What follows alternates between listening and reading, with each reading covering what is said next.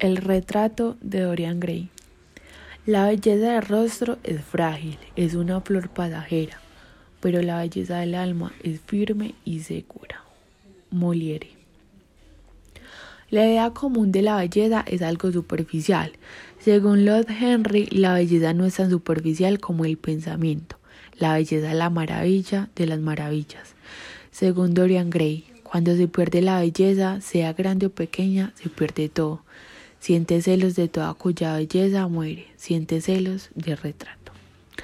La belleza es importante, pero no hasta ese punto, es una cualidad más en el hombre de muchas, no es lo más importante.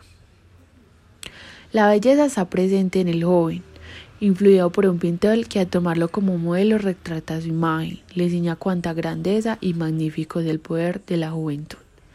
El muchacho dueño de un rostro privilegiado decide venderle el alma al diablo, con tal de que éste le permita su eterna juventud.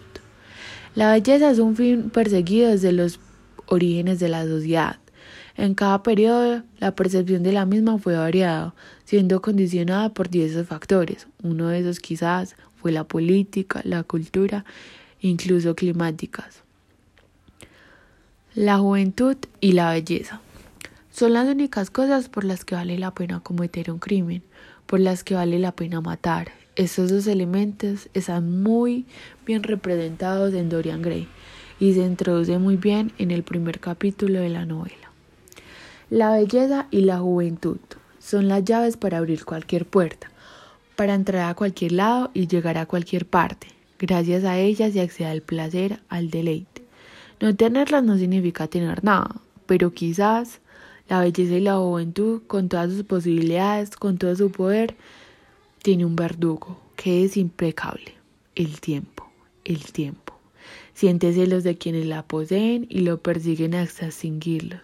Ante esa evidenciada se debe aprovechar al máximo la juventud y la belleza, explotando a toda costa, haciendo lo que sea por ganarle la carrera al tiempo y arañarle algo más. Es preferible la muerte antes de que el el tiempo se lleve lo más preciado. Al poseer algo de tanto valor, se piensa inmediatamente en la inevitable posibilidad de perderlo. Dorian Gray consiste eso, y al verse amenazado por la eterna belleza de su retrato, al saber que sus bienes más preciados se extinguirán, que la pelea está perdida, que él está perdido. Hace una categoría manifestación si ocurriera lo contrario, si fuera yo siempre joven y este retrato envejece, por eso, por eso lo daría todo. Si no hay nada en el mundo que diera yo, por ello daría hasta mi alma. Ese es el primer crimen de Dorian Gray. Este deseo es el punto desde el cual se desarrolla toda la novela. La defensa del imperativo categórico al precio que sea defenderlo, de lo que sea y de quien sea. Gracias.